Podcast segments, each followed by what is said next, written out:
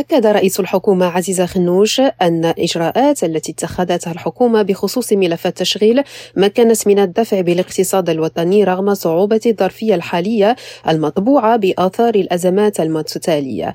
مبرزا أن الأنشطة غير الفلاحية سجلت معدل نمو قدره 3.6% سنة 2022 وأضاف السيد أخنوش في كلمته الافتتاحية لاجتماع المجلس الحكومي أن هذا المستوى أعلى من نسبة النمو المتوسط المسجل خلال الفترة 2015-2019